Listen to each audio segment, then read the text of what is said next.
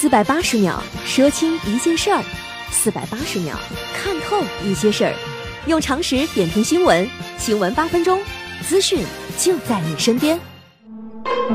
新闻八分钟，天天放轻松。各位老铁们，大家好，我是刘学。西安奔驰女车主与 4S 店和解之后，越来越多的人，尤其是车主们，开始关心自己的权益，尤其是金融服务费。可至今，我们好像都一头雾水，这金融服务费到底是否违规呢？四月十六号，陕西省市场监督管理局已经下发了通知，对汽车消费领域开展为时两个月的执法专项行动。在汽车销售领域，商务部门和市场监管部门的管理有重叠。市场监管部门依据的是《消费者权益保护法》，是法律；而商务部门依据的是《汽车销售管理办法》，只是部门的规章制度。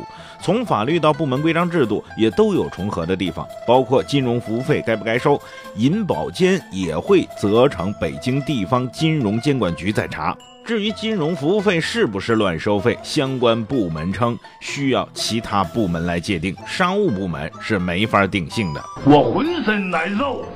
说实在的，我都有点想不明白，这为啥没法界定？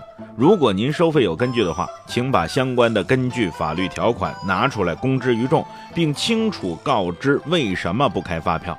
如果没有根据，那就是乱收费，你就该取消啊！一句没法定性，确实有点让人浮想联翩呐。根据发票管理办法规定，汽车销售公司所收取的价款必须开具发票。如果未开发票，属于典型的逃税行为，税务管理机关可责令开票义务人限期整改，并没收其非法所得，并可处一万以下的罚款。至少，请税务局的朋友们关注一下吧。据业内人士透露，所谓金融服务费，就是帮助客户办理贷款时收取的资料费和流程审批的一些费用。收取这个费用是没有什么法律依据的。目前市场上金融服务费普遍的收费标准是贷款金额的百分之二左右，但是各家 4S 店会有所不同。这笔钱因为不开具发票，最终进了 4S 店的腰包。有的 4S 店销售能分走百分之五十，因此销售会尽力劝全款客户做按揭。其中里面有坏人啊！知道了吧？不查不知道，一看吓一跳。很多汽车销售行业的潜规则，巧立名目的收费，你是想都想不到的。不仅仅是金融服务费啊。近日，有媒体走访北京几家 4S 店，发现巧立名目收的费用确实不少。除了金融服务费之外，4S 店还向消费者收取了上牌费、检测费、装潢费、提车费等等，甚至有一些 4S 店还会收取出库费，也就是把车从库里开出来都需要收费。连日来，奔驰女车主哭诉维权事件持续发酵，汽车经销商销售环节越来越多的违规问题被揪了出来。当消费者的关注度过于集中在车辆本身的价格时，对于购车的其他环节，您就放松了警惕，这也被无良商家抓住机会来套路你。哎呀，真是防不胜防啊！哎呀，难怪有江湖传闻，现在 4S 店都不是靠卖车赚钱了。当然，这话说的有些绝对，但是面对这么多巧立名目的消费陷阱，不能只靠消费者多几个心眼或者豁出脸皮做引擎盖啊！各种套路陷阱似乎让很多人应接不暇，甚至连做公益慈善都有人动歪脑筋。四月十六号，有网帖爆料说，宁夏彭阳县王洼镇中心学校获得当地企业捐款，但是在其统一发放的校服上印上了企业名称作为广告宣传。四月十五号，在活动当中发现校服背后印有“百瑞园”字样，彭阳县教体局立即要求学校会后及时将五百五十四套校服回收，并要求百瑞园公司将不合格校服尽快回收。而十七号上午，百瑞园公司已经派车辆前往王洼镇中心学校，把这校服都收调回来。孙长老，收了神通吧！记者查询得知啊，二零一八年十月，教育部曾经印发了紧急通知，要求各地采取有效措施，坚决禁止任何形式的商业广告、商业活动进入中小学和幼儿园。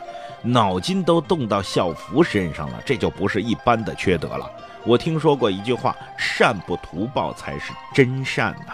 做慈善捐校服还得搭广告，这种企业您最好别搞慈善了，掺水的爱心它就不是爱心。千万别说是底下工作人员的失误哦，有时候工作失误细节不到位，是确实让人恼火不？近日，深圳一个网友爆料说了，搭乘一号线地铁的时候内急，却遭遇到站内的厕所处处维修，彻底崩溃尿裤子。深圳地铁回应，自二零一八年九月开始，将对一二三五号线共八十二个车站卫生间进行全面翻新改造，期间会封闭厕所施工。乘客遇紧急情况可以向工作人员求助，工作人员会告诉你们最近的厕所在哪里。海燕呐，你可长点心吧。说实在的，厕所维修期间能否有个明确指示牌，告诉我们哪个厕所可以用啊？您得知道，在地铁里，尤其是内急的时候，我需要的是第一时间找到厕所，我不是第一时间要找工作人员。再说了，您这是什么厕所呀？去年九月翻修到今年四月，大半年的时间还没修好，这工程进度真是值得商榷啊！要不您学学下边这位交警的工作态度得了。近日，江西省高警支队直属三支队第二大队民警程春鹏驾驶过程当中，几次看见旁边要撞到高速护栏的半挂车，幸好听到了民警高喊，才及时回正方向，避免了一起惨剧！之后，民警将这段视频上传到官方社交平台。几个小时之内，迅速斩获两千八百多万播放量，一百八十多万点赞量。网友评论说：“这一声吼救了整个家庭啊！”嘿，你在干什么？醒醒！赶紧让全民服出去休息。功德无量，确实是功德无量。这要是大货车撞上护栏，后果真心不堪设想。给这位交警点多少个赞都不为过。当然，在这里咱们也得提醒所有的司机朋友，尤其是跑长途客运和货运的司机，千万别疲劳驾驶。说句糙点的话，拼命赚钱，您也得有命花呀。各位，对这些事儿，您还想说点啥？可以在留言讨论区发表您的观点。听说白雪中红梅纷纷。逝去探究愿傀儡化身。听说红莲为一人痴嗔，黄北月间指着苍天问。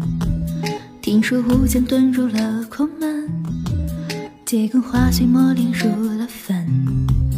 听说星辰自是为报恩，宾馆里谁的容颜还在存？新闻八分钟，咱们下回接着说。四百八十秒说清一件事儿。四百八十秒，看透一些事儿，用常识点评新闻。新闻八分钟，资讯就在您身边。